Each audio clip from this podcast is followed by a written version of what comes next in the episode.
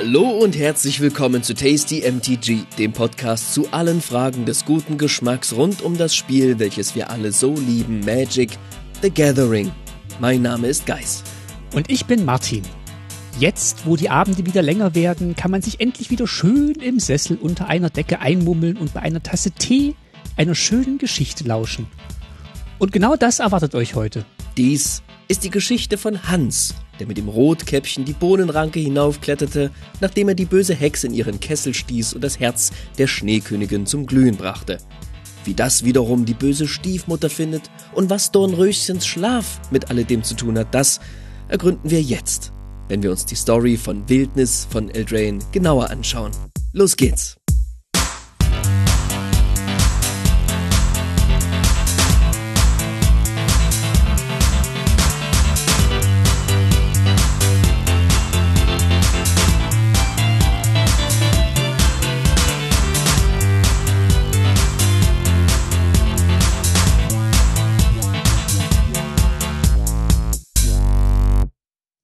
Hallo Guys.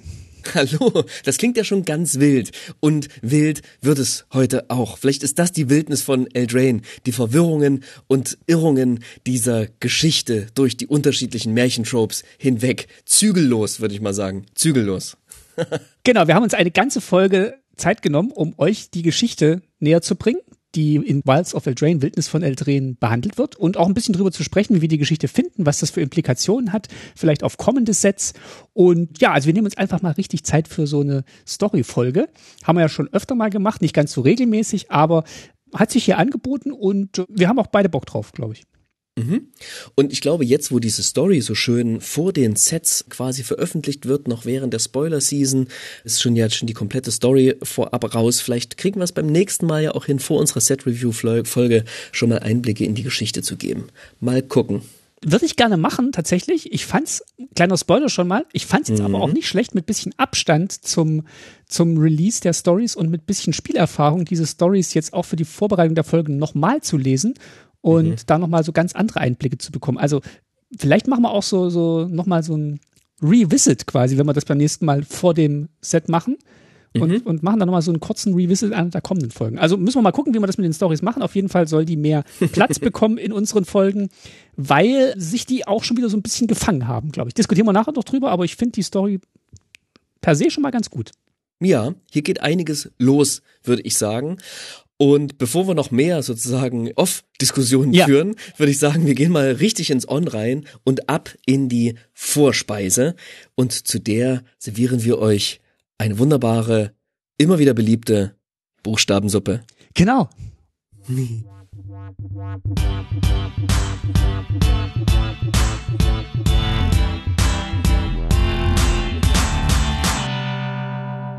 Weißt du auch, warum das eine Buchstabensuppe ist? Sag's mir. Weil man da so ganz viel rauslesen kann. Und wir wollen ja so ein bisschen in die Zukunft blicken, jetzt hier in der Vorspeise, später auch noch in der Nachspeise, aber erstmal hier in der Vorspeise. Und mhm. wir, wir können quasi in der Buchstaben, Buchstabensuppe alles herauslesen, was wir wollen. Mhm. Vor einiger Zeit, vor ein paar Wochen, habt ihr ja schon mal einen unfassbaren, also ja, ich weiß gar nicht, wie man das sagen kann, Previews in einem Ausmaße, wie wir sie bisher noch nicht gesehen und gehört haben, mitbekommen als der Mark Rosewater uns erzählt hat, was so alles auf uns wartet bis ins Jahr oder bis zum Ende des Jahres 2026, also über die nächsten drei Jahre hinweg. Das hat verschiedene Gründe, warum er das gemacht hat. Dazu kommen wir später noch, wenn wir in der Hauptspeise sind. Aber wir wollten einmal einfach diese Sets nochmal alle durchgehen der Reihe nach und einfach mal so Stück für Stück aufzählen denn da erwartet uns nämlich so einiges.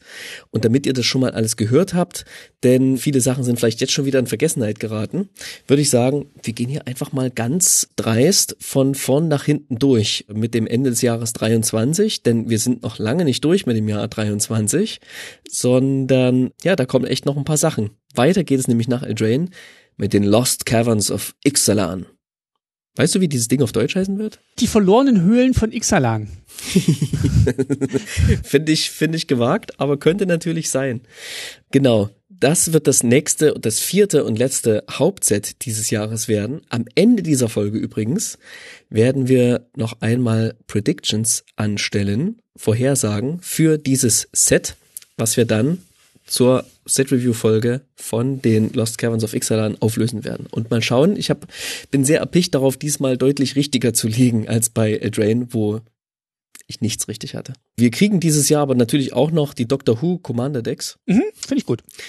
Ähm, wir kriegen noch die Lord of the Rings Holiday Releases im November. ja, alles mit äh, Hobbits mit Weihnachtsmützen, glaube ich. Und wir kriegen noch einiges zum Thema Jurassic Park. Ja, die sind, das sind so, so Zusatzkarten in den Boostern von Lost Caverns of Ixalan. So Und wie die Transformers. Aber, genau, plus zwei Secret Layers wird es auch noch zu, zu Jurassic Park geben. Hui. So, das ist passiert noch 2023. Jetzt kommen wir ins Jahr 2024. Erstmal zu den Hauptsets. Da geht es zuerst nach Ravnica zu den Murders at Karlov Manor. Und da gibt schon so ein ganz cooles, stylisches Key-Visual, wo so Personen unterschiedlichster Fraktionen drauf sind. Und man sieht irgendwie, oh man, ich kann die jetzt alle nicht Namen, aber man sieht auf jeden Fall das Massacre Girl, das Massaker-Mädel. Das kann ich wieder erkennen. Wir sehen, ach, wie heißt die Planeswalkerin gleich nochmal, die mit den Dinos? Huatli. Ist das nicht, ist das Huatli? Die sieht ein bisschen aus wie Huatli. Ist sie wahrscheinlich gar nicht. Äh, nee, ist ein Engel. Scheiße. Jetzt sehe ich erst die Flügel. Okay, ich bin loremäßig nicht ganz so firm. Und dann ganz rechts, welcher, welcher Goblin-König ist das? Ist das Muxus? Ich habe das Bild gerade nicht vor mir. Ja, okay, gut. Also da sind so ein paar echt interessante Gestalten drauf. Es geht weiter in den Wilden Westen zu Outlaws at Thunder Junction. Ein Wild-West-Set kriegen wir beschert. Ja, mit den ganzen Villains hat's geheißen. Die sind da in, in der Thunder Junction. Ich bin sehr gespannt. Werden sie sicherlich nach dem, wie, wie hieß unser 20er Jahre Großstadtset gleich nochmal? New, New Capenna. also nachdem ich gesehen habe, dass sie auch so eine Welt irgendwie in Magic bespielen können, habe ich überhaupt keine Angst, dass ein Wild West Set auch möglich ist in Magic. Irgendwie kriegen die das alles hin. Dann kommen wir in so eine schöne, alte, gute Magic Welt nach Bloomborough. Da freue ich mich sehr drauf. Da freue ich mich neuer, sehr drauf. Das ist ein neuer Plane, richtig? Das ist ein ganz neuer Plane, ja. Genau, und es ist so ein Tiere, Tiere-Set. Genau, keine Humans. Das ist so bisschen, bisschen, bisschen so das nette Ikoria, so sieht es ein bisschen gerade aus. Ja, alles mit Tieren, alles ganz niedlich und ist, glaube ich, ein tolles, ein tolles Herbstset, wo wir ja immer ja auch sagen, dass da, da holt man dann die neuen Leute mhm. rein für den Winter. Und ich glaube, das ist sehr, sehr putzig. Und wenn ich so das eine Key-Visual sehe, muss ich dran denken, man, Gummibären hüpfen hier und da und überall. So. Das nächste Set sieht auf jeden Fall tierisch aus wie Innistrad, ist es aber wahrscheinlich auch nicht. Duskmorn, House of Horror. Genau, neue Welt. Das, das wird vor allem Dominik Meyer freuen. Ja.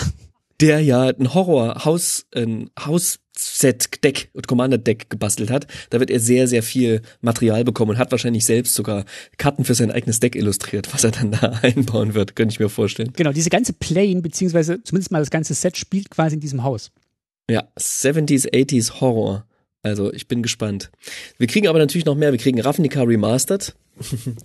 Wir kriegen Ravnica Clue Edition. Das ist sowas wie Cluedo meets Ravnica meets Magic the Gathering. Ja, weil ja auch das Murders at Karlov Manor ist ja auch so ein Backdrop-Set, wie sie es genannt haben. Ne? Also ein Motto, das mechanisch innerhalb von Magic passiert, aber das quasi in einem größeren ja, Backdrop zugrunde liegt. Das machen sie auch schon bei Ixalan, da wird man es das erste Mal sehen, was sie damit meinen, aber mhm. Murders of Carl of Manor ist auch so ein, so ein Backdrop-Set, wie Mark Rosewater es genannt hat. Also mhm. Backdrop ist quasi das Murder Mystery, umgesetzt à la Magic. Okay, na, ich bin gespannt. Modern Horizons 3 wird uns nächstes Jahr ereilen. Ja, mit ganz, ganz neuer Innovation, neuer Technologie, Double-Sided Cards in Modern Horizons. Mark Ross hatte gesagt, das gab's noch nie. Also es wird, es wird spannend. Modern Horizons 2, ne? Jetzt, glaube ich, mittlerweile nach Herr der Ringe, eins der erfolgreichsten Sets ja. oder das erfolgreichste Set nach Herr der Ringe aller Zeiten von Magic. Ja, das wird auf jeden Fall spannend. Universes Beyond wird uns 2024 erreichen und zwar zwei ziemlich große, kann man das so Franchises nennen? Ich weiß gar nicht, Welten. Oh. Zum einen Fallout und Assassin's Creed wird kommen. Ja. In welcher Form genau, klären wir, wenn es soweit ist. So, jetzt kommen wir 2025, da haben die Sets noch keine so richtigen Namen. Da heißen die noch Tennis, Ultimate, Volleyball und Wrestling. Aber die haben schon so eine kleine Umschreibung bekommen. Also wir befinden uns jetzt im übernächsten Jahr und da geht's los mit einer Racing World. Ja. Und wie das aussieht, also so ein Death Race quasi. Da gibt's sehr viele Vehikel tatsächlich. Das ist ein richtiges Vehikelset soll das werden. Und es geht über mehrere Planes, ne, haben sie gesagt. Ah ja, interessant, interessant. Also ich bin auf jeden Fall gespannt. So, dann Ultimate, Frühjahr quasi, 2025. Und ich freue mich tierisch drauf. Return to Takir. Wir kommen endlich wieder nach Tarkir. Anderthalb Jahre müssen wir noch warten, aber dann kommen wir nach Tarkir. Ich habe vielleicht schon mal erzählt, zu Teros habe ich angefangen zu spielen, aber Tarkir war quasi das erste Set, was ich so richtig, so richtig aufgesaugt habe in mir. Also, und da habe ich vor allem auch zu Tarkir angefangen, Commander zu spielen mit den Khans von damals. CDC immer noch eins meiner Pet-Decks. Da wird's dich freuen, dass du wahrscheinlich zu der Zeit oder ein bisschen früher auf Arena das Original Takir draften wirst können. Mhm. Haben sie gesagt. Das Drafen können ich, Takir. Ja. War das jetzt nicht Schön. grammatikalisch korrekt? Alles gut. Ich habe mich nur gerade an Yoda erinnert, wie du es gesagt hast. Also sie hatten ja auch diesen, diesen Magic Arena Typ in der Ankündigung, in dem Ankündigungsvideo und der tat mir so ein bisschen leid, weil dort, der durfte immer nur so ganz ominös sagen, da kommen ganz viele tolle Sachen, hat aber hauptsächlich gesagt, was alles nicht kommt. Also Modern Horizons kommt nicht auf Arena. Dann, äh, also diese ganzen Special Sets kommen nicht auf Arena und Remastered Sets kommen auch nicht mehr auf Arena, sondern sie machen jetzt stattdessen irgendwie dieses Khans of Takir Originaldraft. Also der tat mir ein bisschen leid. die gehen jetzt einfach hart Richtung Pioneer. Das müssen die jetzt einfach, diese Lücke müssen sie schließen. Wenn sie das gemacht haben, dann, dann haben sie, glaube ich, viele Fans. So, weiter geht's, Volleyball. Ein Space Opera Set. Also es geht in den Weltall. Und ja, in welcher, in welcher Form es das ereilen wird, ob das so Infinity crazy angelehnt sein wird oder ob das da auch wieder Vehikel, Raumschiffe, irgendwas gibt. Ich meine, Planes waren ja bisher auch immer so eine Art, waren ja bisher immer auch so eine Art Planeten irgendwie, die wir begegnet Ja. sind. Auch wenn Plane natürlich Parallelwelten sind zueinander. Wie sie das umsetzen, ob das dann so Super Mario Galaxy mäßig wird mit so lauter kleinen Planeten, von denen man so hin und her springen kann. Also ich bin sehr gespannt, wie diese Welt aussehen wird, was so das Look and Feel sein wird, ob man sich so an alten Science-Fiction-Sachen orientiert oder ob man das ganz futuristisch slick gestalten wird. Sind Oder runde Karten.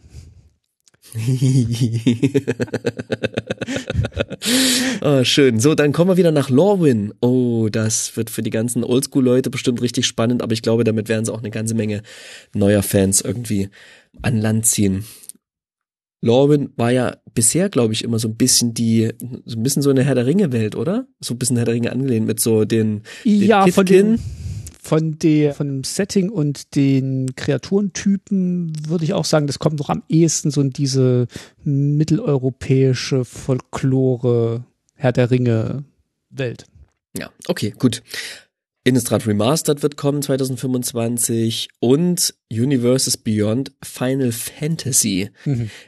Es gab nicht so den krassen Fanaufschrei hierzulande, aber ich habe gehört, dass es wohl in Frankreich und in Italien sehr, sehr viel Zuspruch gab zu diesem Final Fantasy Set. Ich weiß nicht, vielleicht ist dort die Fanbase von Final Fantasy höher oder einfach die Schnittmenge zwischen Magic und Final Fantasy Fans ist größer. Ja, glaube ich, wird von einigen sehnlichst erwartet. Ich war nie so richtig in Final Fantasy, war mir immer zu viel zu lesen. Ich war so ein Super Mario Typ. ich wollte lieber springen, so ein Ich Plattformer. muss auch sagen, ich habe da kein Spiel davon gespielt, aber es ist bestimmt gut. Alright, so 2026. 2026. Da ist Mark Rosewater jetzt gerade, da arbeitet er jetzt gerade dran. Während wir hier Ja. sprechen, arbeitet Mark Rosewater an den Sets. Denn wir kommen zurück nach Arcavius. Und wie wir alle wissen, Arcavius ist die Welt von Strixhaven. Strixhaven, genau. Genau, da gibt's ja noch den anderen Kontinent mit der Partnerschule, die wir noch nie gesehen haben. Ja, ich denke mal, sowas werden wir sehen. Ja, Schüleraustausch. Set. Schüleraustausch-Set, genau. Die Gastprofessur. Toll. genau. Luca hat sich so ein Schnurrbart angeklebt und er ist von den Toten auferstanden ja, und oh. unterrichtet nochmal. sehr gut. Sehr gut, sehr gut. Und ja, und dann kommt äh, noch eine Welt, von der wir nur den Codenamen wissen. Das ist Ziplining und der Abschluss des großen Story Arcs, über den wir jetzt gleich noch ein bisschen mehr erzählen werden. Ist so ein Denn jetzt steigen wir ein.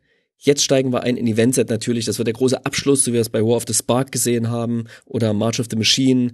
Da wird's ordentlich krachen und es wird bestimmt auch wieder kriegerisch und konfliktreich zugehen. In welcher Form? Das wissen wir alle noch nicht, denn die Story, die Ende 2026 abgeschlossen wird, die beginnt jetzt. Und diesen Anfang schauen wir uns an in der Hauptspeise. Was servieren wir denn da, Martin? Da servieren wir Kuchen und Wein.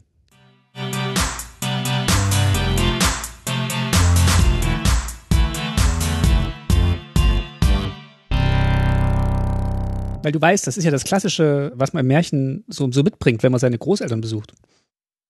Das ist richtig. Aber macht das noch jemand anderes außer Rotkäppchen? Nee, ich habe mich auch tatsächlich gefragt, Kuchen und Wein, bringst du das deiner bettlägerigen Großmutter? Oder denk, denkst du, der, der, der Oma geht's so schlecht, das ist jetzt auch egal, ob die jetzt nee, noch Wein Nee, nee, nee. Das, das verlangt, die wird sonst grantig, wenn sie, wenn sie an Wein nicht kriegt. Das ist eine komische, komische Das Ideale, hat man als Kind so akzeptiert. Ja. Aber ich habe auch nie irgendeiner Großmutter Kuchen und Wein gebracht. wir, wir steigen ein bisschen ein in die Story von Wildnis von Eltrain. Nochmal zur Info, die könnt ihr euch durchlesen, die könnt ihr euch aber auch anhören. Gibt's auf YouTube zum Nachhören. Vorgelesen von einer professionellen Sprecherin. Auf Englisch leider nur, weil die ganze Geschichte gibt's auch nur auf Englisch. Aber ich habe mir die jetzt in Vorbereitung dieser Folge nochmal angehört und sie macht es wirklich sehr gut. Also liest das sehr schön vor. Könnt ihr euch, könnt ihr euch anhören. Und beim zweiten Mal hören hat mich auch die Musik nicht so stark genervt, die im Hintergrund liegt. Nächstes Jahr macht's eine KI für uns. Ich sag's euch, dann drücken wir einfach nur auf den Artikel und kriegen es auf Deutsch in wunderbarer Form vorgelesen. Da passieren auf jeden Fall gerade interessante Dinge. So, aber die Story zu Wildnis of Eldraine ist ein großer Anfang. Nämlich ein großer Anfang eines dreijährigen Storyzykluses. Der wird gerade mit dem Codenamen Metronom quasi benannt. Hat aber nichts zu bedeuten, sagt Mark Rosewater. Hat nichts zu bedeuten. Nein, die lassen sich ja immer einfach alle möglichen Namen einfallen. So, diese drei Jahre, die werden dann abgeschlossen im Jahr 2026 mit so einem großen Event-Set. Wahrscheinlich im Frühjahr 2026, also in zweieinhalb Jahren quasi. Und diese nächsten drei Jahre werden aber nochmal in drei unterschiedliche Story Arcs, ein, also ein Jahr dauernde ähm, Storyzyklen unterteilt. Das ist jetzt im ersten Jahr der Omenpfad Storyzyklus. Mhm. Der beginnt mit der Wildnis von Eldraine, wird dann weitergeführt mit den verlorenen Höhlen von Ixalan, Murders at Call of Manor und wird abgeschlossen mit Outlaws of Thunder Junction. Also der zieht sich natürlich nur durch die Hauptsets durch. Und dann im nächsten Jahr, also im Herbst nächsten Jahres, da betreten wir den Dragonstorm Storyzyklus. Der beginnt dann mit Bloomburrow äh, über Duskmoor House of Horror und diesen Death Race, diesen Race äh, Plane und mündet in Tarkir. Passt natürlich wunderbar mit den Drachen, die wir schon auf Tarkir Ah, gesehen haben. Blueburrow ist auch schon Teil von Dragonstorm, ja? Ja, richtig. Okay. Weil da ist so Genau. ein krasser Bruch drin, ne, auch thematisch zwischen dieser niedlichen Welt und diesem Horrorhaus. Ich dachte, das nutzen sie dann gleich für den neuen, für den neuen Arc, aber ist spannend zu hören. Bin wirklich gespannt, wie sie es zusammenkitten. Ob es nur ein bisschen Öl ist, was sich hier und da findet. weißt du? Ja, Das hatten wir ja auch schon mal. Es war ähm, nicht so richtig zusammengebunden, gebündelt, aber ähm, mal schauen, mal schauen. Diesmal gehen sie ja irgendwie ein bisschen anders ran, indem sie es auch schon vorab ankündigen. Ne? Und ich denke, das war auch ein Grund, weshalb sie es vorab angekündigt haben, um zu zeigen, hey, wir planen jetzt was Großes, was Zusammenhängendes und wir geben euch schon mal ein paar Titel, wir werfen euch schon mal, schon mal so ein paar, paar Brocken, ein paar Häppchen hin. Der Zyklus des dritten Jahres dann, dazu gibt es noch gar nichts bekannt, kein Name, kein nix, außer dass es eben mit dem dritten Zyklus dann abgeschlossen wird. Okay. Klingt auf jeden Fall sehr spannend und ich finde es auch schön, dass sie sich dazu committen, hier eine durchgängige Story jetzt erzählen zu wollen. Das war jetzt bei dem jetzigen Story Arc mir zumindest am Anfang nicht so klar und es war auch Überhaupt nicht. so ein bisschen zusammengestoppelt, fand ich. Und wenn sie jetzt hier tatsächlich wirklich so rangehen und sagen, hey, wir haben eine Story, die ist in drei Jahre unterteilt und wir haben uns auch schon Gedanken gemacht, wie diese einzelnen Teile zusammenhalten, funktionieren und in sich auch nochmal kleine Story Arcs sind, das macht mir Hoffnung. Mhm. Dann würde ich sagen, legen wir los und versuchen die Story von Bildnis von den Tränen einmal zusammenzufassen. Genau, damit geht's Martin, los. Leg mal los und ich werde immer mal zwischen rein grätschen. Genau, der erste Teil des, des neuen Story Arcs, des, der Omen Path Arc. Die Story wird geschrieben und erzählt von Kay Arsenal Rivera. Die kennen wir noch aus dem letzten Besuch von Innistrad und von March of the Machine. Bei Besuch auf Innistrad fanden wir die Geschichte sehr gut. Also vor allem die Charakterisierung der Hauptperson, in dem Fall Arlen Court, fanden wir sehr gelungen und das ja, hat uns sehr gut gefallen. Und ich muss auch sagen, die Geschichte jetzt hat mir auch wieder gefallen. Also, Los geht's. Episode 1. Pure of Heart. Ich nenne immer die englischen Titel und die Erklärung der Folge ist natürlich auf Deutsch. also, wir sind in Eldraine und Eldraine ist herrscherlos, das Reich zerfällt und Will Kenriff versucht es mühsam zusammenzuhalten. Sein Vater Agnes Kenriff war der alte König. Aus Plymouth, Plymouth, Thorn, Thorn Hall. und genau, er wird aber nicht so ganz akzeptiert von den Vasallen und den anderen Regenten. Äh, sie nennen ihn den Boy King. Er versucht wirklich, er arbeitet Tag und Nacht durch, schmiedet Allianzen, versucht die zu schmieden, macht ganzen Papierkram, richtet irgendwelche Versammlungen aus, aber ist, ist heillos überfordert und kämpft sich da durch. Rowan ist auch so ein bisschen unzufrieden. Die ist ja so ein bisschen die hitzköpfigere von den beiden. Die möchte eigentlich schnell irgendwie Ergebnisse erzielen und ja, ist nicht so auf Diplomatie aus, wie Will. Wir finden die beiden vor. Die Geschichte beginnt. Will konfrontiert eine abtrünnige Kriegerin, Sir Immodane, die im Schloss Funkhort ehemals gearbeitet hat, gearbeitet hat, angestellt, als Ritter gedient hat. gedient, gedient ja, genau. Und die in der Schlacht mit den Phyrexianern verletzt wurde. Genau, du hast immer so kleine Charakterisierungen noch von so ein paar speziellen Charakteren gemacht. Vielleicht genau. fangen wir damit mal jetzt mit so an. Wir haben ja schon drei jetzt genannt. Ja, Immodane finde ich ganz interessant tatsächlich. Ne? Also Will und Rowan Kenrith, die kennt er ja, die Zwillinge irgendwie, die ihren gemeinsamen Spark verloren haben. Ich hoffe, ich greife den nicht voraus. Ne? Mhm. Da, da, da will ich jetzt gar nicht zu viel dazu sagen, außer kleiner Fun Fact, seine Stimme in Magic Arena bei den für die Karte hier The Royal Science ja. wurde gesprochen von Billy Boyd. Ach.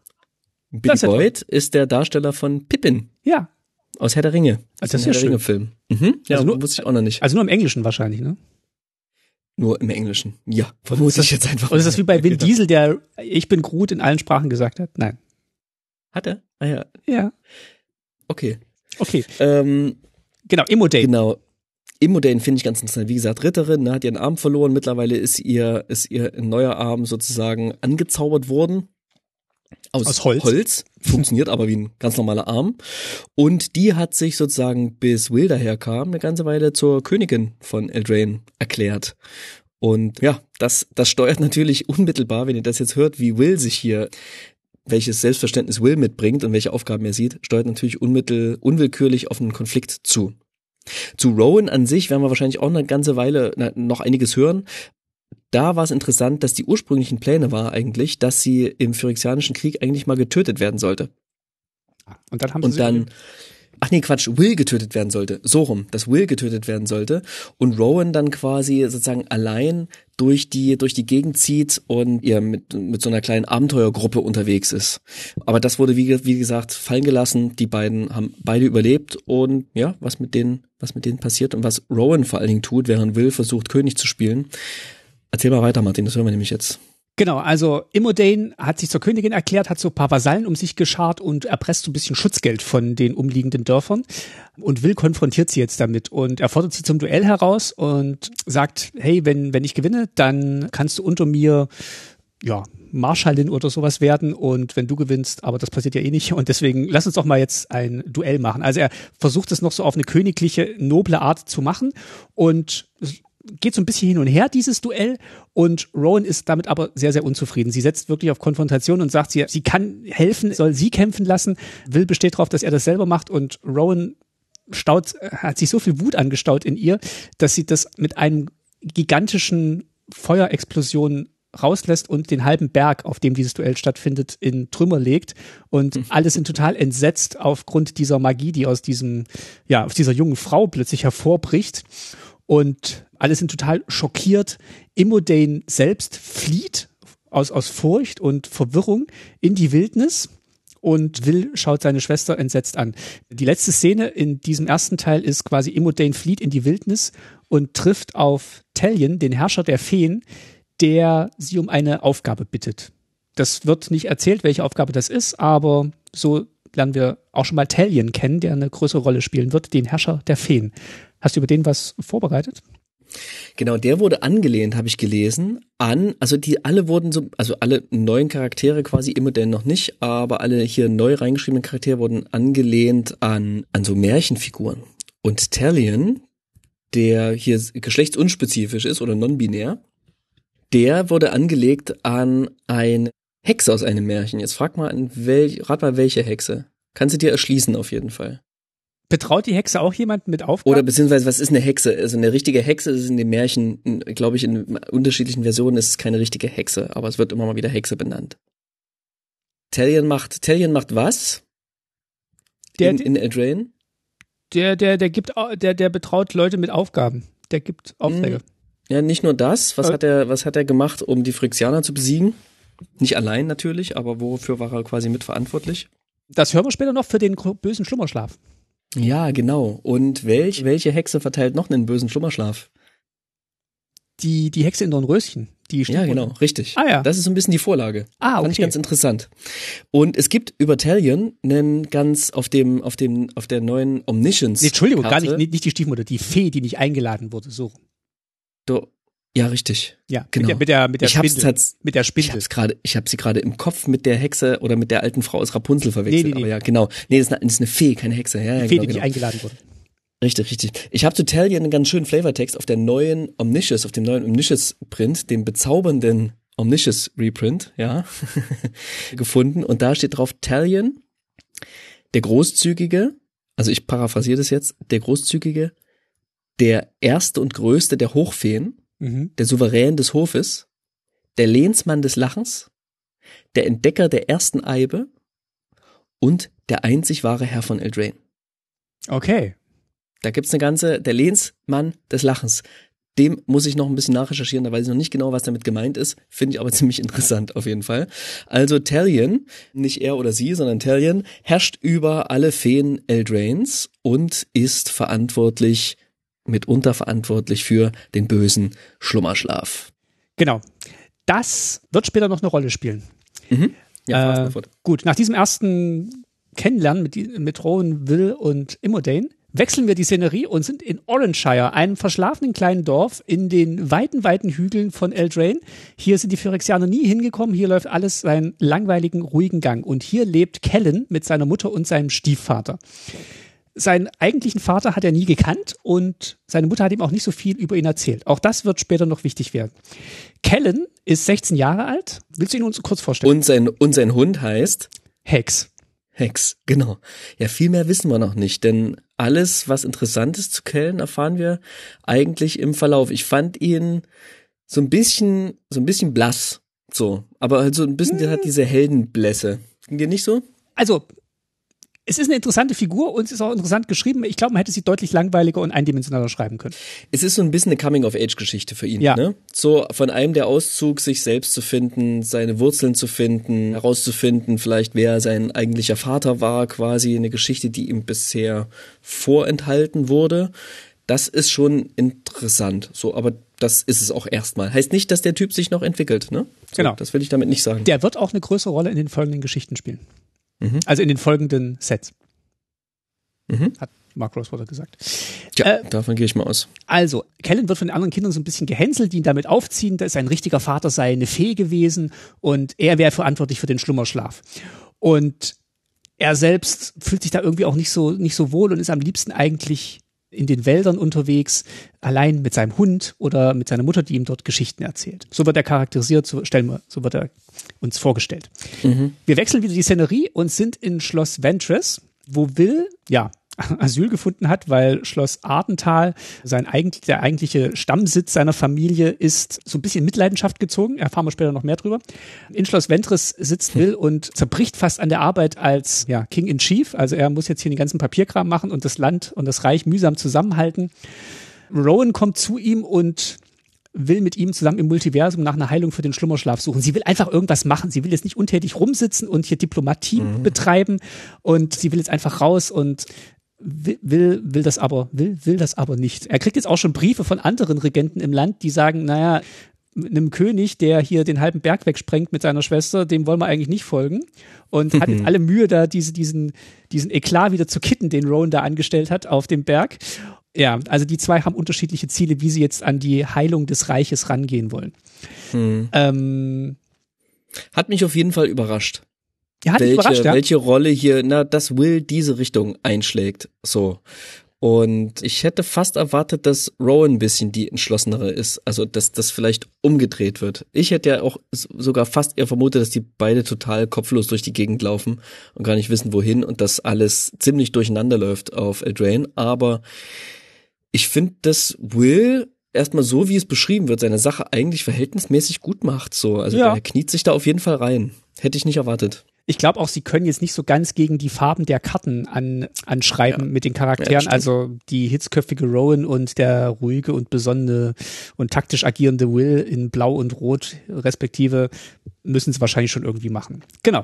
Wäre nicht die erste hitzköpfige, hitzköpfige Königin. Ja, es aber ist ja. so ein bisschen, äh, es ist so ein bisschen Chandra jetzt, äh, Chandra als Prinzessin, aber was soll's. Ist ein Märchen. Ja, ja genau. genau. Rowan will sich jetzt irgendwie so diese Entscheidung erzwingen und versucht weg zu Planeswalken und sagt hier, wenn ich ziehe jetzt Will einfach mit mir und wir suchen im Multiversum nach einer Lösung. Es funktioniert aber nicht so richtig, weil, wie du schon richtig gesagt hast, alle haben ja ihren Spark verloren oder viele Planeswalker, nicht alle, viele. haben ihren Spark verloren, so auch Will und Rowan, die ja sich einen Spark teilen. Genau, in diesen Zeiten mit hoher Inflation kann nicht jeder einen Spark haben. Die haben sich den teilen müssen und jetzt ist er auch noch weg. So, und statt jetzt weg zu Planeswalken, geht Rowan einfach frustriert und lässt Will da sitzen. Tja, was will es auch anders machen, ne? So, wir wechseln wieder die, die Szenerie und sind mit Kellen und seiner Mutter bei Neumond unterwegs, bei ihrem Lieblingsplatz im Wald. Da erzählt Kellens Mutter ihm immer Geschichten und an, unter anderem erzählt sie ihm eine zufällige Geschichte von einem jungen Mädchen, von einer angehenden Hexe, die einen jungen Mann rettet vor einem Troll. Einfach so. Gut. Genau. das ist eine schöne Geschichte, ja. Gut, also und, und ja, da, und Kellen wird danach, nach der Geschichte, guckt er sich so ein bisschen um, läuft so ein bisschen weg, lässt seine Mutter so ein bisschen da sitzen auf der Lichtung und auf einmal entdeckt er eine Feentür, also eine Tür, die von dieser irdischen Existenz wegführt. Und er überlegt sich, hm, bin ich vielleicht doch mehr Fee, als ich, als ich dachte, als ich wusste, ruft vielleicht mein Vater mich zu sich. Und er betritt diese Tür und reist zum Feenhof. Das ist auch die erste Story Spotlight-Karte, die, die wir hier vorstellen. Äh, zwölf Sp Story Spotlight-Karten gibt's und Reise zum Feenhof ist die erste. Er tritt hindurch und trifft auf Tellion. Und Tellion bietet ihm Infos an im Tausch gegen einen kleinen Auftrag. Und zwar möchte Tellion, dass Kellen die drei Hexen besiegt, die den bösen Schlummerschlaf gebracht haben. Denn Tellion sagt, drei Hexen sind verantwortlich für den Schlummerschlaf. Genau, denn die Italian brauchte die drei Hexen für den bösen Schlummerschlaf, den er ja gegen die Phyrexianer eingesetzt hat. Nur haben die Hexen leider nicht aufgehört damit. Die fanden es ganz geil, mit dem bösen Schummerschlaf die Macht über sehr große Teile Eldrains zumindest zu haben. Eine davon, zu halten. Zumindest eine Hexe davon. Naja, naja, das stimmt. Ja, das stimmt, das stimmt, das stimmt. Aber ja, Kellen wird erstmal ausgeschickt, alle drei umzubringen. Genau. Kellen weiß auch nicht, dass Talion da mit im Boot ist. Also für ihn gilt es jetzt erstmal, drei Hexen zu besiegen, und zwar Agatha, die Hungrige, die Helden ist, Hilda, die Schreckliche, die die Winterkrone trägt, und Eriette, die Betörende. So werden sie, so werden sie ihm vorgestellt. Genau, ich, ich sag, kann ja kurz was zu denen sagen, sobald ja. wir dann auf sie jetzt, auf sie, auf sie treffen quasi. Genau. Es gibt auch noch eine vierte Hexe in diesem Bund. Mhm. Ähm, zu der auch. Das war die, das war die Mutter von Will und ja. Kenrith. Oh, habe ich jetzt was gespoilert? Nö, ist nicht so wichtig. Ist nicht so wichtig. Jein, für Rowan spielt's eine Rolle durchaus, ne? Die ist ja auch so ein bisschen auf der Suche und da, ne, also ich meine, Kellen sucht seinen seinen Vater, den er nie hatte, Rowan sucht sich selbst und findet womöglich Hinweise auf ihre Mutter, die sie nie kennengelernt hatte. Das sind schon starke Parallelen, die hier genau, also ist nicht so wichtig, eingewoben werden. In dem Moment, wo wo Kellen den Auftrag bekommt, aber ja. die Geschichte ist es äh, ist es dann schon wichtig. Genau. Das war so die erste Story. Genau, kommen wir zur zweiten Story. Episode 2, Wandering Night Budding Hero. Wir fangen an, wir treffen Rowan, die durchstreift die Lande auf einer Suche nach einer Heilung für den bösen Schlummerschlaf. Und gibt auch eine schöne Karte, Rowans grimmige Suche. Da sieht man richtig, wie sie über so eine Brücke mit ihrem Pferd trabt, von der hellen, sonnendurchfluteten Seite in den dunklen, auch schon so ein bisschen lila glitzernden schwarzen Wald. Und ähm, da wartet nichts Gutes. Den dunklen Wald, genau. Und da kann man sich schon ein bisschen ausrechnen, auf welche Reise die grimmige Suche Rowan führt. Genau, sie so, sie so streift die Lande, sie, sie haust bei verschiedenen Völkern und zum anderen beim Webervolk, was, also da lernt sie viel über übers Spinnen und übers Nähen und in einem kurzen Moment sieht sie auch, wer sie da eigentlich beherbergt. Das ist so ein Spinnenwesen, das, das flackert so kurz auf und dann ist aber die, die Bezauberung wieder da und es ist, da sitzt dieser Mensch wieder vor ihr. Ist ganz schön Aha, geschrieben. Okay. Ah, ja. Und von dem Webervolk erhält sie einen Hinweis auf ein verlassenes Schloss hier in der Nähe. Und äh, da zieht sie hin und überall ist alles verwüstet noch vom Kampf und jede Menge Untote streifen darum. Und sie, sie erreicht dieses Schloss, kämpft sich da mühsam durch und erschöpft bricht sie auf einem Bett zusammen und hat einen Traum, eine Vision. Sie träumt von einem Fest im Schloss bei ihren Eltern. Und in dieser Vision wird ihr, wird ihr gewahr, dass sie nach Schloss Ardental gehen soll, weil jemand ihres Blutes sie dort erwartet. Also ein Familienmitglied offensichtlich wartet dort auf sie. Und genau, da, da zieht sie dann wohl hin. Wir wechseln zu Kellen. Kellen im Feenreich ist unterwegs und ist in Waldstedt angekommen und fragt sich so durch. Frage, Entschuldigung, haben Sie hier eine Hexe gesehen? Ich soll hier drei Hexen umbringen und äh, macht das sehr, sehr offensichtlich. Er, hier bekommen wir auch zum ersten Mal Kontakt mit den Schläferinnen, die von dem bösen Schlummerschlaf betroffen sind. Ursprünglich sollte der ja nur die Phyrexianer einlullen hat aber dann um sich gegriffen und immer mehr Leute werden davon angesteckt und verfallen in so einen lethargischen Schlaf, der sie einfach so in irgendwelchen Marktplätzen oder an irgendwelchen Brunnen gelehnt so vor sich hin dösen lässt und die sind auch nicht mehr wach zu kriegen. Mhm. Und er trifft hier bei seiner offensichtlichen Suche nach Hexen auf Ruby, die ihm sagt, dass vielleicht nicht die beste Idee ist, die Hexen so auf sich aufmerksam zu machen, indem man nach ihnen fragt. Genau. Ruby kannst du uns vielleicht kurz vorstellen? Ruby, die in der deutschen Version Rubina heißt. Ach ja. Ich auf ein paar Karten den Flavortexten gefunden. Genau. Und die ist angelehnt an das Rotkäppchen. Das ist eine Menschin und die Schwester von Peter. Genau. Und was Peter mit dem Wolf zu tun hat, das erfahren wir gleich noch. und die wohnt halt ja in, in Waldstedt und äh, genau, schließt sich jetzt Kellen an und ist eine sehr, eine sehr mutige, gefasste, so eine beherzte, handfeste ja. Ähm, die ist cool. Person. Genau, ihr Bruder ist nämlich verschwunden und äh, Kellen ist jetzt ganz in seiner Heldenrolle aufgegangen und sagt, ich kann die drei Hexen besiegen, aber wir können natürlich auch vorher noch deinen Bruder suchen. Also der hat jetzt wirklich, der hat jetzt wirklich Bock. So. Zusammen sehen wir sie dann in, den, in der nächsten Szene und sie sind im, im Wald unterwegs, verscheuchen so ein paar kleine Feen, die sie so, äh, die sie so ärgern und treffen, ja, treffen auf so einen, auf einen Wolfritter, also so ein, ein, ein, ein Ritter, der so eine Wolfsmaske trägt und der wird aber verfolgt oder angegriffen und damit auch Ruby und Kellen von Hexenjägern. Hexenjäger sind diese großen Wölfe, die wir im letzten Set schon kennengelernt haben. Mhm. Das ist so der erste Konflikt, den wir hier auch so ein bisschen ausgespielt bekommen. Äh, Kellen hat von Talion noch zwei magische Korbschwerter bekommen, sind aber erst, also Korbschwerter, die haben unten ja so, so, ein, so, so, so ein Metallkorb oft, wo dann die Klinge drin also ist. die Hand schützt. Mhm. Genau. Er kann die aber leider noch nicht so richtig aktivieren. Das heißt, er hat einfach nur die Körbe. Und die, die wirft er dann so auf diesen Hexenjäger, richtet damit aber nicht so viel Schaden aus. Letztendlich rennen die einfach in wilder Panik und sehr schnell rennt sie durch dieses Hexenjägerrudel. Das Hexenjägerrudel stürzt sich auf den Wolfritter, der flieht und ist, die Gefahr ist erstmal gebannt. Und als sie sich so umdrehen, sehen sie ein Hexenhaus und schleichen sich langsam ran und gucken mal so durchs Fenster und da sehen sie eine von den drei Hexen, also wahrscheinlich ist es Agatha die Hungrige, denn sie kocht gerade was und die Hauptzutat liegt auch schon zusammengesunken in der Ecke, so, so eine Ritterin. Immodane. Immodane, genau, Immodane. genau, also diese Hexe Agatha oder Agatha ist angelehnt aus die Hexe aus Hänsel und Gretel, könnt ihr euch sicherlich denken. Und sie hat bekommen von Talion als Geschenk dafür, dass sie ihm geholfen hat, den bösen Schlummerschlaf zu herzuzaubern, hat sie den magischen Seelenkessel geschenkt bekommen. Mm. Ist noch eine Karte im neuen Set.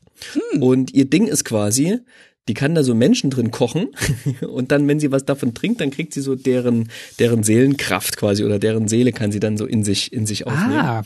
Und das versucht sie hier quasi auch zu machen. Also das ist so eine richtige, so eine Köchin halt. Und die hat noch eine tolle Eigenschaft. Die kann ziemlich gut singen und hat so eine, mit ihrer verzaubernden Stimme ist sie quasi so die Herrin über die Tiere des Waldes geworden. Und ah, die sind ja. dann so auf ihrer Seite.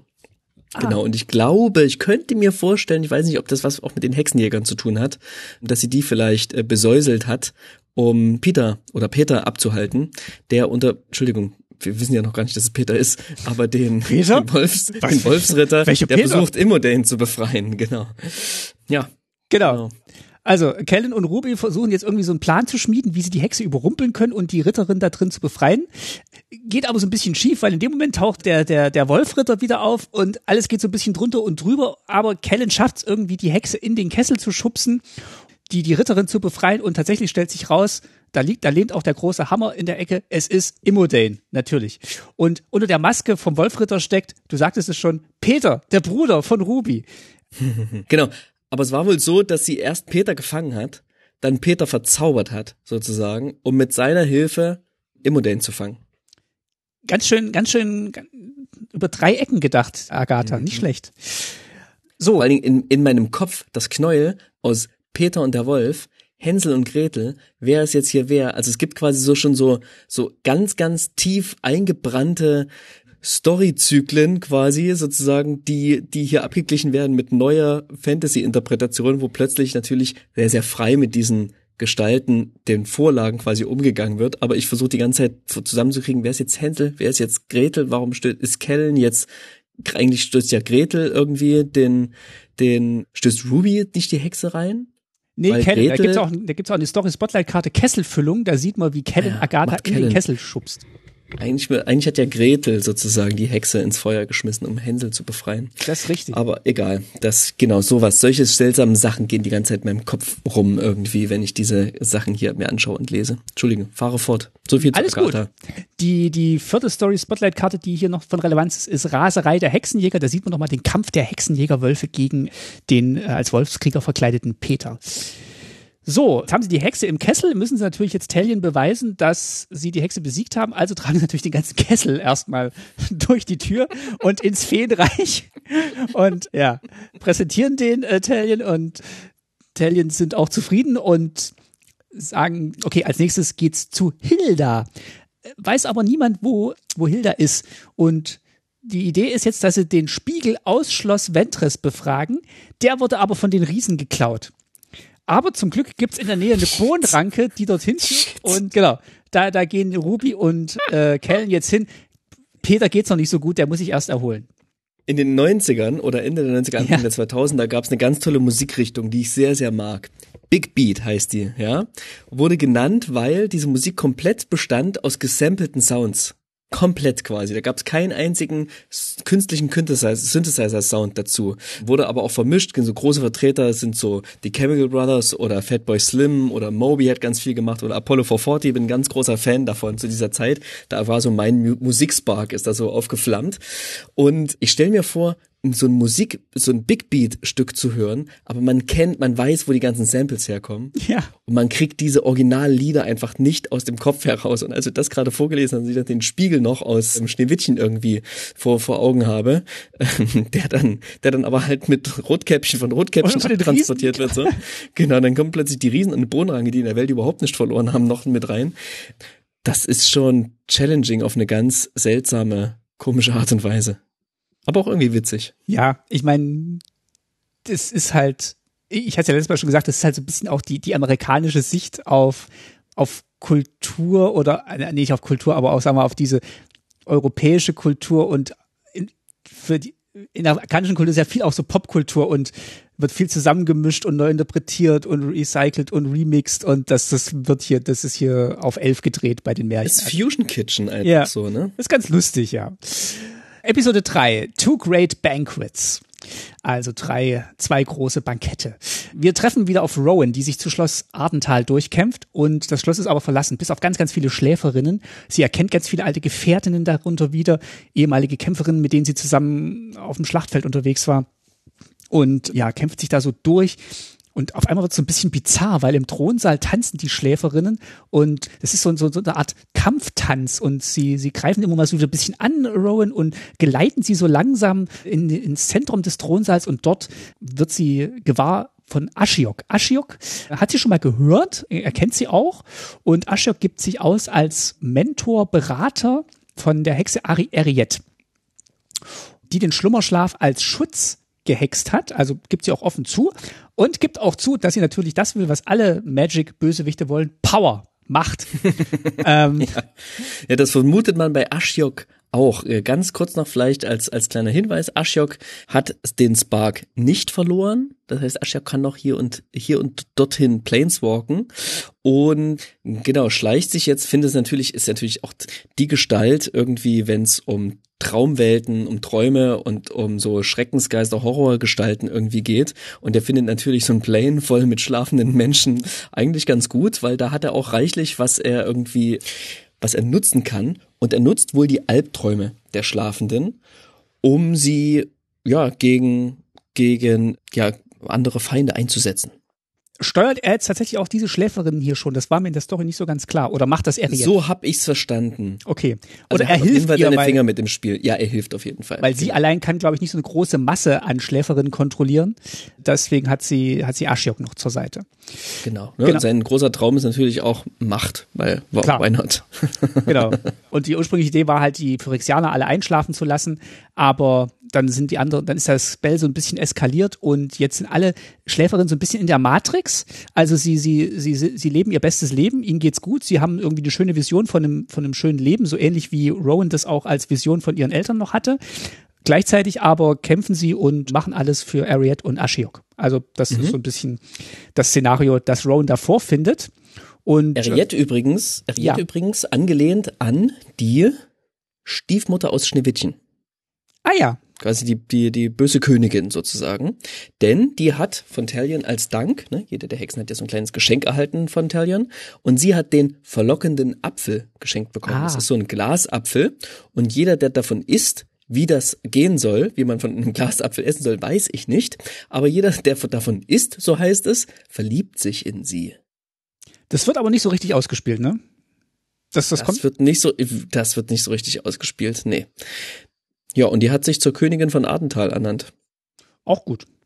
Wie ja. einfach man so, so Königin werden kann. Und genau, Ashiok hilft ihr eben dabei, diese ganzen Ritter in Adental sich untertan zu machen und ja, trifft jetzt auf Rowan. Genau, und erzählt ihr auch, dass Ashiok ihr diese Vision gesendet hat und offenbart auch, dass sie die Schwester ihrer, ihrer leiblichen Mutter ist. Also ist quasi ihre Tante. Ariette ist die Tante von Rowan und Will. Mhm. Und die vier Hexen wollten eigentlich zusammen diesen bösen Schlummerschlaf machen, haben es aber nicht geschafft, weil eine von diesen Hexen frühzeitig gestorben ist.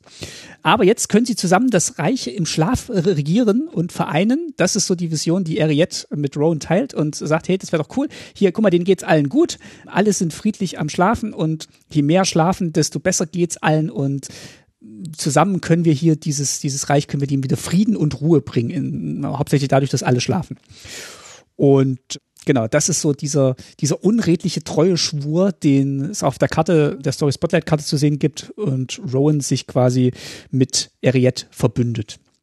Hat Rowan schon länger kurze Haare? Das habe ich auch mich gefragt. Frage. Steht ihr auf jeden Fall, steht ihr. Hat sie vielleicht im College gemacht? Nee, ich glaube, da hat sie noch lange Haare gehabt. Ah, okay. Das war die wilde Student, Studentinnenzeit für sie. Es gibt noch eine Karte, da wusste ich nicht so ganz, ob die jetzt hier angesiedelt ist. Story Spotlight Karte Unheimliches Eingreifen, wo man ganz viele Schläferinnen im Thronsaal sieht, könnte aber auch ganz zum Schluss eine Rolle spielen. Auf jeden Fall, ich nenne sie jetzt hier. Unheimliches Eingreifen, Story Spotlight Karte. Ja, Schläfer im Thronsaal findet auf jeden Fall bei Ariette statt, denn ne, die hat sich ja quasi zu eigen gemacht mit Hilfe von Ashiok. Das sind auf jeden Fall ihre. Genau. So, wir schalten um zu Kellen und Ruby. Die sind auf dem Weg nach oben an der Bodenranke mit ihrem neuen Begleiter Troyan einem Vedalken. Und äh, das ist der erste Vedalken, den wir auf Eldraine sehen. Und äh, mm. hast du eine Erklärung, warum? Nein. Ah, der hast kommt. Du eine Erklärung? Ja, der, äh, ich dachte, du hast dir was vorbereitet, weil der kommt ja gar nicht von äh, Eldraine. Der kommt aus Ravnica. Und ist über die Omenpfade dahin gelangt. Das steht das mal. ist auch einer, der über die. Ja, okay. Das steht mal bei Arena, während du auf deinen Opponent wartest. Äh, ist da so eine Erklärung? darüber treuen, kurz erklärt, wer der ist. Mhm, mh. ähm, und er zitiert auch mal, der erzählt Ruby auch mal was von einem Pain Circus. Also von, von Raktos. Mhm, ganz, ganz interessant. Genau, also ja. der hat sich ihn als Reiseführer angeboten und mhm. klettern sie so die Bodenranke hoch und es ist sehr beschwerlich und es dauert ein bisschen lange und dann fragen sie, hey, geht das nicht schneller? Und dann sagt er, klar, ich habe hier diesen Trank und es stellt sich raus, es ist ein Froschifizierungstrank. Wir erinnern uns noch, in alten Eldrain gab es Froschifizieren und das ist der Trank Frogify. dazu. Mhm. Und Witzig. Kellen trinkt ihn und verwandelt sich in einen Frosch und nimmt Ruby Huckepack und ruckzuck sind sie oben am Riesenschloss angekommen. Das ist eine lustige kleine Episode. Da haben wir noch ein bisschen Froschkönig mit drin. Ja, das haben wir alles mit drin. so, oben angekommen äh, sind sie am riesigen Schloss der Riesen Und es ist so ein kleines Erdbeben am Start, weil die Riesen tanzen. Und sie müssen ein bisschen aufpassen, wo die Riesen hintreten, können sich aber vorbeischleichen. Und jetzt haben sie die Idee, der Spiegel, der ist wahrscheinlich in einem der, der, der, der Räume, in so, so Ankleidezimmern, Schlafzimmern. Wir sollten da irgendwie hinkommen. Und klettern die Treppe hoch und werden aber von einer riesigen Gans angefallen und aufgehalten und ihrer Besitzerin, Beluna Grand Squall. Ich habe leider nicht Ja. den deutschen Namen von Grand Squall rausgekommen. Es gibt wohl eine Karte in Commander, die Grand Squall ist und die gibt's bestimmt auch auf Deutsch, aber ich habe noch nicht rausgefunden, wie, wie Beluna Grand Squall auf Deutsch heißt. Die Gans heißt auf jeden Fall Albiorix. Spielt keine weitere Rolle. Beluna hat Geburtstag und will die drei, die sie gefangen hat, also Treuen, Kellen und Ruby, an die Gans verfüttern. Aber jemand interveniert und zwar ist es Lord Jovo aus Garenbruck. Wir erinnern uns, Garenbruck, das grüne Schloss mit den großen grünen Kreaturen. Sind nicht so ganz Riesen, aber sind schon mit den Riesen entfernt verwandt. Also relativ groß, aber deutlich kleiner als die Riesen. Aber die Bewohner von Schloss Garenbruck haben hier auch Zuflucht gefunden nach dem Kampf mit den Phyrexianern und sind die Gäste der, der Riesen hier oben auf der Bodenranke. Der vermittelt so ein bisschen zwischen den Parteien und letztendlich dürfen Kellen und Ruby den Spiegel befragen, wo die zwei anderen Hexen sind. Als Austausch für diese Information bekommt der Spiegel die Info, dass Treuen nicht aus Eltrain ist. So ein bisschen schlechter Deal für den Spiegel, finde ich, aber genau, aber er, er, gibt den Aufenthaltsort, also ja, er gibt den Aufenthaltsort von Hilda Preis Loch Larent, also irgend so ein zugefrorener See. Und Ruby fällt ein, Mensch, da war ich früher oft mit Peter zum Angeln. Und genau, damit endet diese Episode. Also Belunas Nachname Ja. ist übrigens auf Deutsch Prachtböe. Ah ja, okay. Ja, okay. Sehr, schön, danke fürs Grand Rausfinden. Squall Prachtböe. Mhm. Genau. Also das, die, diese Ruby und Kellen-Szene hier in dieser dritten Episode, die, die das, das hat Spaß gemacht. Das ist so, so ein bisschen leichte Kost. Das hat Spaß gemacht zu lesen. So, jetzt sind wir schon bei Folge 4. Ruby and the Frozen Heart. Ruby und Kellen sind zurück in Waldstedt bei Peter. Dem geht's schon wieder ein bisschen besser, ist aber noch nicht so ganz fit. Es sind auch wieder mehr Schläferinnen geworden in Waldstedt, seitdem die beiden das letzte Mal da waren. Und jetzt geht's natürlich äh, zu Hilda, der, der Hexe im Eis. Peter gibt ihnen noch ein paar warme Sachen mit, zufälligerweise aus Oranshire Wolle und hat jede Menge gute Tipps. Er selber kann leider nicht mit. Aber wenn es ihnen zu kalt wird, dann sollen sie zurückkommen und dann will er es versuchen. Das finde ich, also, ich habe gedacht, okay, hätten sie am Anfang vielleicht auch zu dritt gleich losgehen können, aber nee, er bleibt zurück am Lagerfeuer und sie kämpfen sich dann so ein bisschen durch den Schnee hindurch. Bevor es aber losgeht, hat Peter noch eine kleine Überraschung. In Waldstedt auf dem Marktplatz wird ein Stück aufgeführt im Puppentheater für die Kinder und zwar Kellen und Rubys Sieg über äh, Agatha, wie sie die in den Kessel stoßen. Ist total niedlich. Eine Geschichte für die Ewigkeit ist die Karte dazu. ist auch so als Puppentheater dargestellt. Dann geht's weiter. Ruby und Kellen kämpfen sich durch die Kälte. Es ist kalt, es wird auch sehr ausführlich beschrieben. Es ist sehr kalt, kalt und noch kälter. Und sie nähern sich diesem architektonisch eigenwilligen Schloss. Also da gibt's hier noch eine Zugbrücke, da noch einen Turm und es wirkt alles so ein bisschen unwirklich und rückt auch immer mehr in die Entfernung, je näher man ihm kommt. Also ist alles so ein bisschen illusorisch auch. Und während sie sich da durch den Schnee und den, das Eis kämpfen, hören sie die Stimme von Hilda, die sie verhöhnt und sagt, ihr schafft das eh nicht und was wollt ihr für Helden sein und geht doch weg. Also sie treibt da so ein bisschen Schabernack mit ihnen und schickt ihnen auch ein paar Eiskrieger entgegen. Und auf einmal kriegt Kellen seine Korbschwerter zum, zum Laufen und aus diesen Körben entstehen so Feuerklingen. Und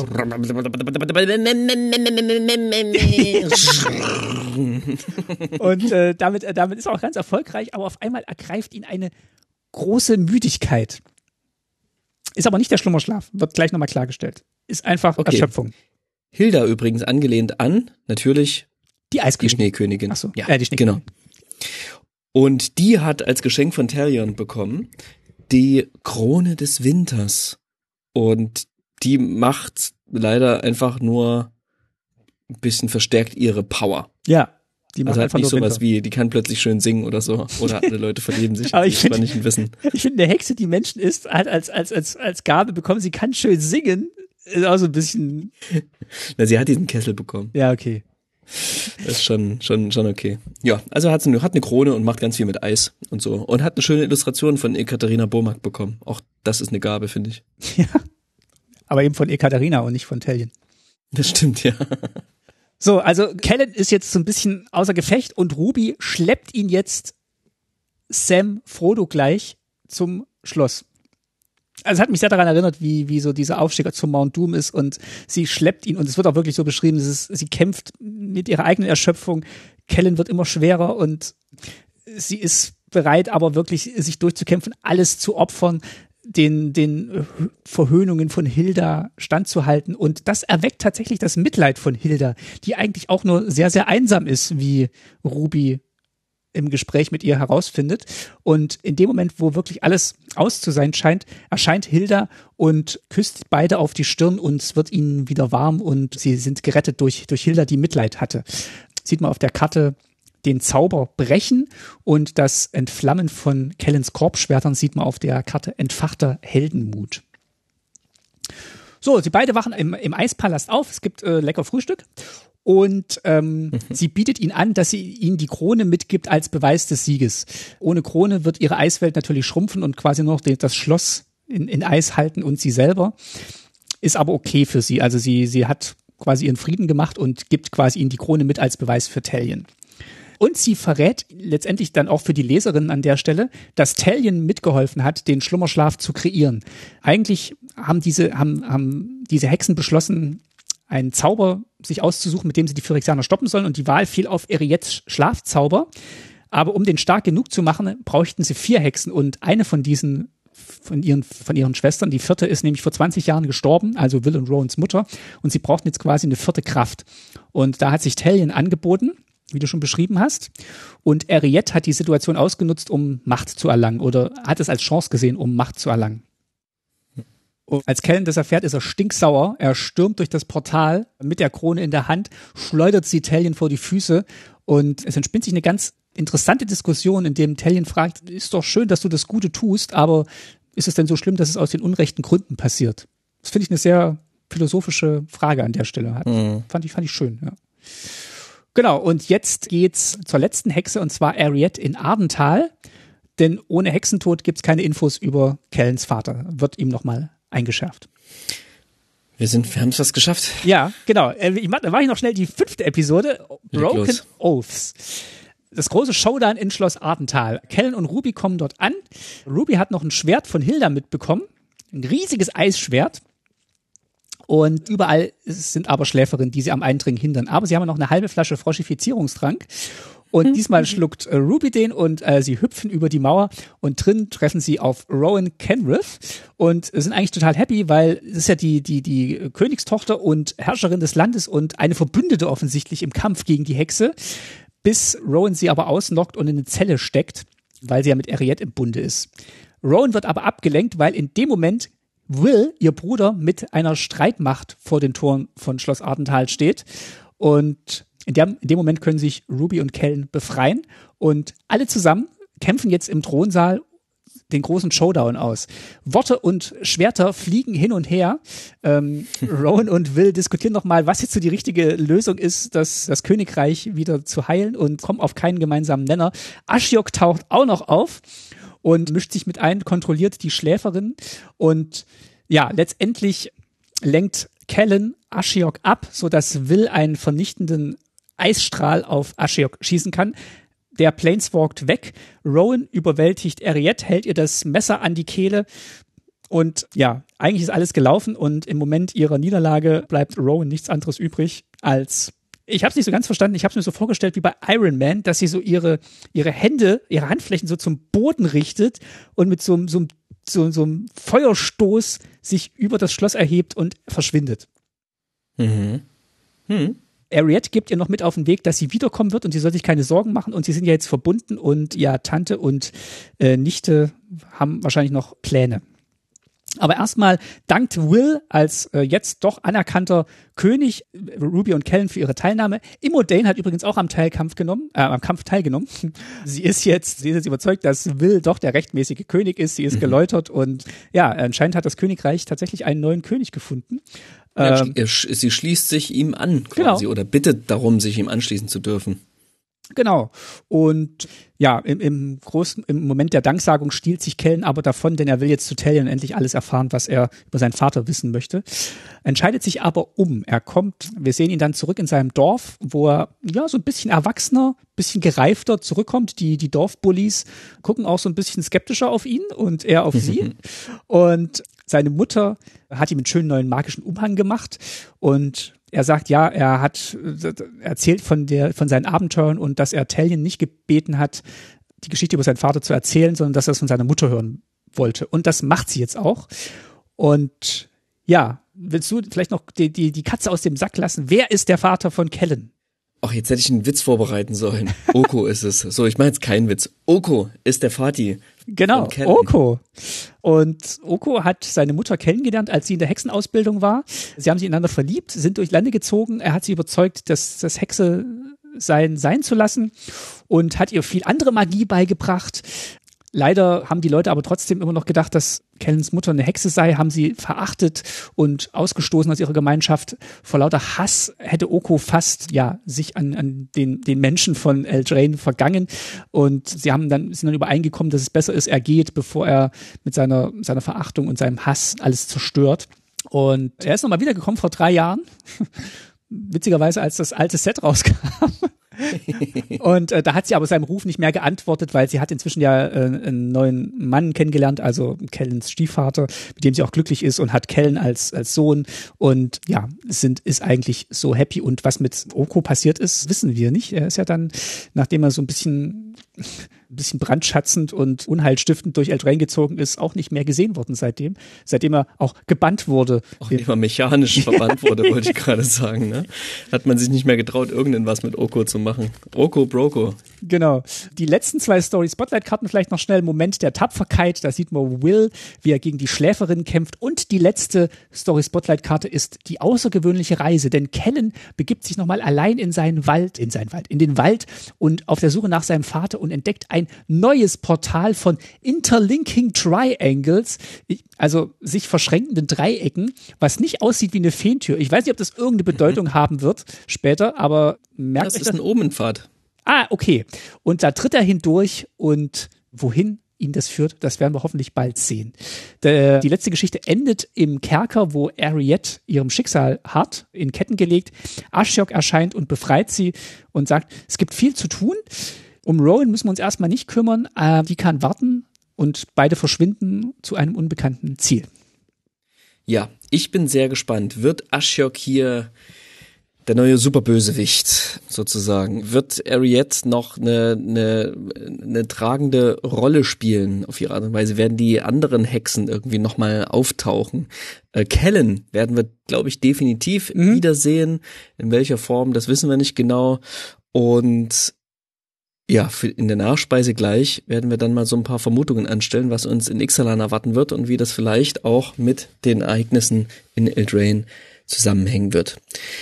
Vielleicht noch mal ganz kurz ein, mhm. zur, zur Story ein abschließender Satz. Also ich finde ja nach wie vor was Kay Arsenal Rivera sehr gut kann, ist, sind halt diese ja vielschichtigen Kampfszenen, sag ich mal. Ne? Also sie schafft es ganz gut, so die Action zu beschreiben, aber es passiert immer noch was, wo du denkst, er kämpft doch gerade miteinander, aber sie reist dann irgendwie, keine Ahnung, zurück und dann kriegt's noch, gibt's noch ein Flashback, wo man was über die Person erfährt oder es gibt noch irgendwie so einen Mini-Dialog zwischendrin und das finde ich macht so eine Szene dynamisch, ohne dass es ist so, ah, jetzt haben wir eine Dialogszene, ah, und jetzt kommt eine Kampfszene, sondern sie schafft es, diese beiden Welten ganz gut miteinander zu vereinen. Das hat mir ehrlich gesagt ganz gut gefallen. Und ich finde auch, sie schafft es, eine Ernsthaftigkeit reinzubringen, die für so eine zu einem Spiel begleitende Geschichte tatsächlich ungewöhnlich ist und sie schafft es auch, nicht nur mit so One-Linern zu arbeiten, wie wir es auch schon hatten, wo mhm. dann Chandra nochmal so Kaya zuruft, ich brutzel halt gern Hexen oder so. Also das schafft sie hier tatsächlich sehr gut, wirklich glaubwürdige Charaktere zu erschaffen, die natürlich hier in so einem Märchen-Fantasy-Setting nicht ganz so vielschichtig sind wie im großen amerikanischen Familienroman, aber die, die doch mir zeigen, dass Magic diese Story oder Wizards diese Magic Stories wieder ernst nimmt und dass sie da auch gucken, dass die, die Leute, die, die das schreiben, die Charaktere ernst nehmen und ich finde das einen gelungenen Auftakt für diesen dreijährigen Story Arc. Also ich war positiv überrascht, das zu lesen. Ich habe es mhm. tatsächlich beim zweiten Mal lesen, habe ich auch mehr nochmal verstanden, worum es geht. Also diese ganze Immodane-Geschichte, dass Immodane die, Heck, die, die Kriegerin ist, die da Hexenhütte gefesselt liegt, ist mir erst beim zweiten Mal lesen aufgefallen. Mhm. Ähm, also ich fand's, ich fand's eine schöne Geschichte und es hat mir tatsächlich beim zweiten Mal auch Spaß gemacht, mich da nochmal zu beschäftigen. Ja, das ist was, was mir beim Englischlesen tatsächlich relativ schwer fällt oder schwerer als, als wenn ich den Text auf Deutsch lese, wenn ich mir übersetzen lasse oder lesen würde. Diese Wechsel, ne, die wechselt schon krass zwischen diesen Szenen und Momenten hin und her und manchmal denke ich so, oh, habe ich jetzt was überlesen oder aus dem Englischen nicht richtig verstanden oder eine Vokabel verpasst oder irgendwas. Nee, die springt einfach und nutzt auch diese Lücken. So, die erzählt auch sehr gern lückenhaft und schließt diese Lücken dann aber auch wieder. Ja.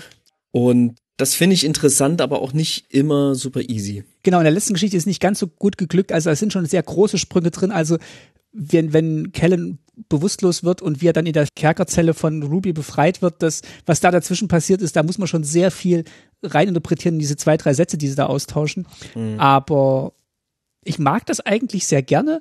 Das ist so, so ein Stilmittel, was mir auch bei der Scheibenwelt immer sehr gut mhm. gefallen hat, wo man auch wieder sehr viel mhm. mitdenken muss. Und das gefällt mir eigentlich sehr gut. Also mir hat's, mir hat's gefallen. Ja, ich hoffe, dass sie den Story Arc jetzt sauber irgendwie aufgereiht haben und dass dann nicht solch ja, Aussetzer kommen, wie wir es ja auch schon immer mal wieder hatten, wo man das Gefühl hatte, okay, das Set weiß gerade überhaupt nicht, was hier loremäßig passieren soll und hier musste irgendjemand was zusammenschreiben, was so aus drei, vier losen Plotpoints besteht. Ich, da, da bin ich gespannt drauf auf jeden Fall. Anstrengend fand ich hier auf jeden Fall, wie ich schon sagte, diese ganzen Märchentropes, die in meinem Kopf ein großes Wirrwarr erzeugt haben. Das werden wir beim nächsten Set definitiv nicht vorfinden. Okay, dann schließen wir das hier ab. Ich hoffe, also wir kommen gleich noch zur Nachspeise, aber ich hoffe, ihr habt einen kleinen Einblick bekommen über die Geschichte. Ihr könnt jetzt die Karten noch, noch mehr würdigen und noch lieber mit ihnen spielen, wenn ihr die im Draft öffnet und denkt, ach, guck mal hier, das ist doch die Hexe aus der Geschichte. Genau, also wir hoffen, dass damit das noch ein bisschen ja, angereichert wird, euer Spielerlebnis. Ich fand es auf jeden Fall ganz cool, das nochmal von dir auch zu hören, weil so ein paar Sachen bei mir sich dann auch gerade gerückt haben, okay. die ich womöglich ein bisschen anders verstanden hatte. Aber genau, das, das ist auf jeden Fall interessant gewesen und krass zu sehen, wie viel passiert ist wieder in diesen fünf Episoden. Dann kommen wir mal zur Nachspeise und Geist, was gibt's denn zur Nachspeise? Ich würde sagen, ne, einen hoffnungsvollen und sicherlich komplett richtig liegenden kleinen Glücksklick, Klicks, Kicks. Klicks.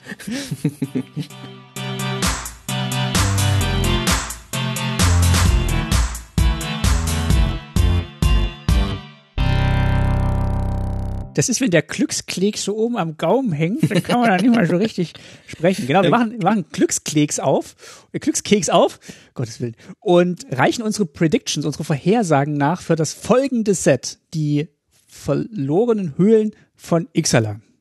Ich habe vier Stück. Ich habe drei. Eins davon nicht so richtig ernst gemeint. Okay. Okay. Mein nicht so richtig ernst gemeint, das mache ich dann ganz zum Schluss. Dann fang doch an, du hast vier. Ich fange einfach mal an. Als ich gehört habe, es geht wieder nach Ixalan, musste ich sofort denken an eine Magic-Karte, die zum Meme geworden ist, den Colossal Dreadmore. Und ich möchte gleich als erste Prediction etwas sehr, sehr Spezifisches sagen. Wir wissen, auf Ixalan wird es auch wieder Dinosaurier geben. Wir werden den Colossal Dreadmore wiedersehen. Und ich glaube, wir werden ihn als legendäre Kreatur wiedersehen. Das ist meine Prediction Nummer eins. Okay, okay, ist notiert. Ähm, Sowas wie Dreadmore, Colossal Dinosaur. ich finde überhaupt, ganz kurz dazwischen, es sollte mehr auch so, so Filmplakate geben mit so Magic-Namen, also so ein Secret Layer.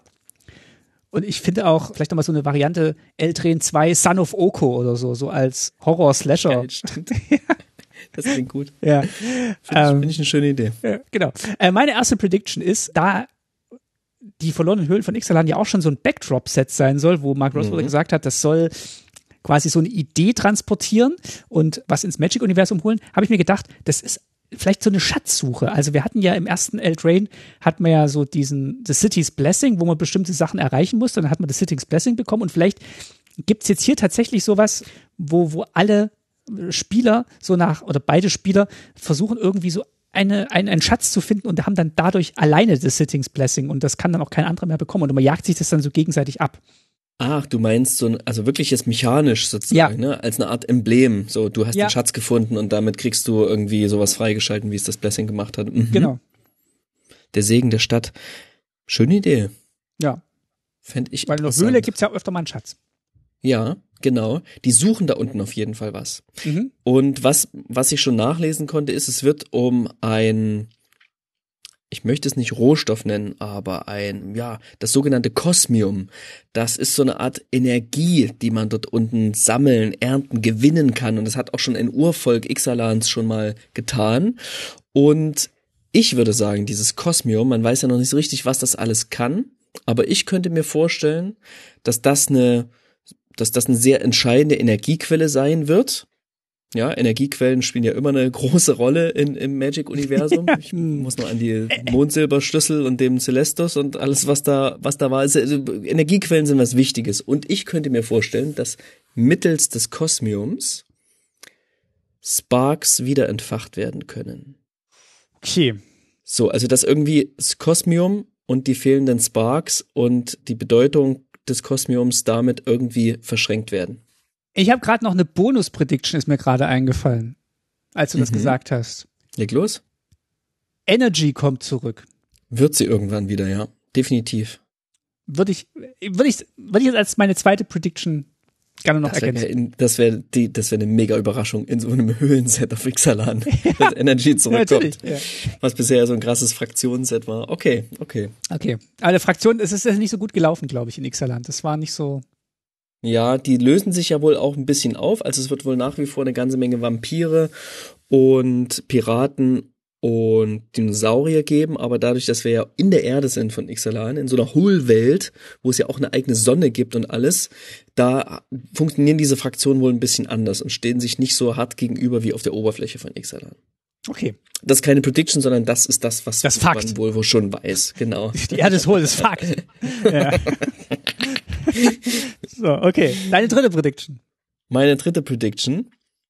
Also ich glaube, Kellen wird auf Ixalan landen, Mhm. aber ich weiß, wer noch auf Ixalan landen wird, Mhm. Chandra und Nissa. Ah. Okay. Ah ja, stimmt. Die sind ja auch durch Die sind Portal. auch schon in den Obenpfad reinge, reingelatscht. Richtig, richtig. Ah, daher Die wir werden auf. Ixalan rauskommen. Sehr gut, finde ich schön. Das ist eine schöne Prediction. Ich habe auch noch eine ganz wilde und zwar, du hast ja gesagt, es ist ja die Hohlwelt und meine Prediction ist, dass, dass sich das mechanisch dadurch niederschlagen wird, dass irgendwas auf dem Kopf steht oder umgekehrt wird. Entweder Nee, die Karten nein. werden auf dem Kopf gespielt oder die Never kann man ever. drehen oder Nein. Power Toughness werden vertauscht in irgendeiner Form oder du spielst mit gegnerischen Karten. Also irgendwas wird auf den Kopf gedreht oder wird ins Gegenteil verkehrt. Ja, also maximal du, wenn du am Tisch sitzt. Erinner dich an meine Worte. In der Hohlwelt ist alles auf dem Sehr Kopf. gern. Ja. Also das wäre geil. in irgendeiner Form wird das, glaube ich, äh, ja, kommt es. Okay, gut. Ich habe auch noch was, was ähnlich realistisch ist. Bitte? Es wird Dinosaurier geben Ja. mit der Fähigkeit bemannen. Aha. Okay. Und dann wirst du auf Dinos reiten können. Können Dinosaurier Dinosaurier bemannen? Selbstverständlich. Es Mhm. können andere Autos Dinosaurier bemannen. Das klingt sehr realistisch. ja. Also das, Das war meine vierte und letzte Prediction. Das kann ich aber noch Das war toppen. meine Bonus-Prediction auf jeden Fall. das kann ich noch toppen. Leg los. Und zwar, so Höhlen sind ja auch schlecht beleuchtet. Das heißt, ich weiß auch gar nicht, was Reicht kommt. schon. Reicht schon. kommt. Das reicht mir schon. Muss- Damit, bis dahin liegst du, glaube ich, relativ richtig. man, man sieht ja nicht immer alles und deswegen werden verschiedene Teile von Karten abgedeckt. Das ist quasi so ein Reverse Kicker. Also Kartenteile werden mit, mit anderen Karten bedeckt, um diese schlechte, diese schlechte Beleuchtung innerhalb der Höhle zu signalisieren. Oder Karten werden umgedreht, weil man die nicht sehen kann oder so. Ja. Ja, ja. Ja, ich, wenn ich die Karten nicht sehen will, drehe ich sie um, ganz einfach. Ja. Das, das korrespondiert auch mit meiner dritten Prediction mit der alles wird umgekehrt, weißt du? Vielleicht genau. Wir spielen mit Face-Down-Karten, Ja. wo das auf der Rückseite nichts drauf ist. Ja, das, wie, wie heißt das? Das gibt's doch, das gibt's doch als Mechanismus. Ähm, äh, Modale, doppelseitige Karten, nee, ähm, nur ohne Rückseite. Manifest. Wie heißt das? Manifestieren. Manifestieren, gibt es. Ja, ja, dass man Karten manifestiert. Genau, du entdeckst einfach was in der Höhle, das musst du dann umdecken.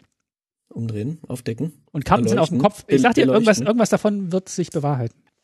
Ich bin super gespannt. Ich würde mich sehr freuen. So out of the box kann mein kleines Hirn gar nicht denken. Ich find's großartig und freue mich sehr drauf. Und so lang ist es auch gar nicht mehr hin.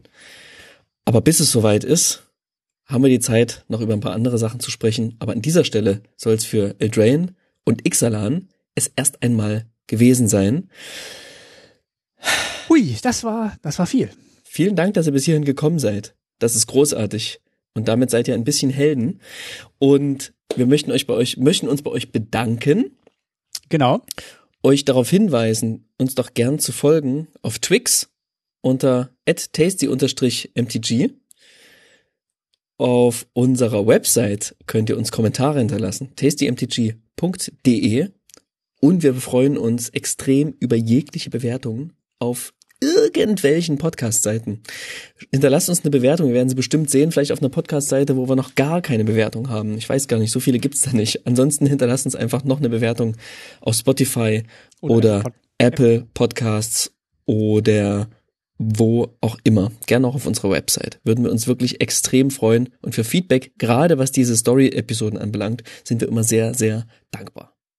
Genau, wir bedanken uns auch bei unseren Steady-Unterstützerinnen, die uns dabei helfen, dieses Format hier ja, zu machen und die Kosten, die dabei anfallen, zu begleichen. Vielen Dank dafür. Äh, schaut doch mal rein auf äh, Steady. Da gibt's verschiedene Snack-Möglichkeiten, wie ihr uns unterstützen könnt. Und zum Zeitpunkt der Aufnahme unterstützen uns Patrick, Dominik, Simon, Dennis, Axel, Sönke, Lutz und Daniel.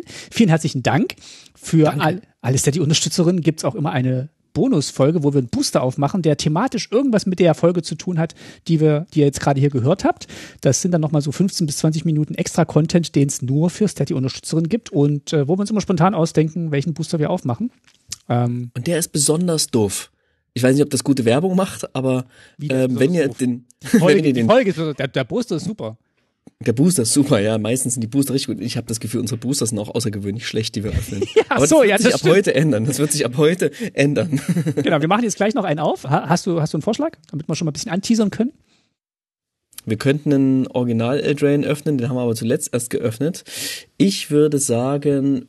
Wir machen einen Kaltheim Booster auf, weil das der Original Omen Path Set war. Alles klar. Machen einen Kaltheim Booster auf und gucken noch mal, wo diese Omenpfade eigentlich herkommen zieht euch warm an. Ja. Wir hören uns in der nächsten Episode. Ich freue mich schon sehr auf euch. Ich freue mich schon sehr auf dich, Martin. Ja. Vielen Dank, dass wir das machen konnten. Und sag euch allen jetzt Tschüss, bye bye. Und nicht nur Story Spotlight Karten picken. Jetzt müsstest du irgendwas Ach so, ergänzen. Sondern auch in die richtige Reihenfolge bringen. Ja, genau. Tschüss. Tschüss. Bis bald.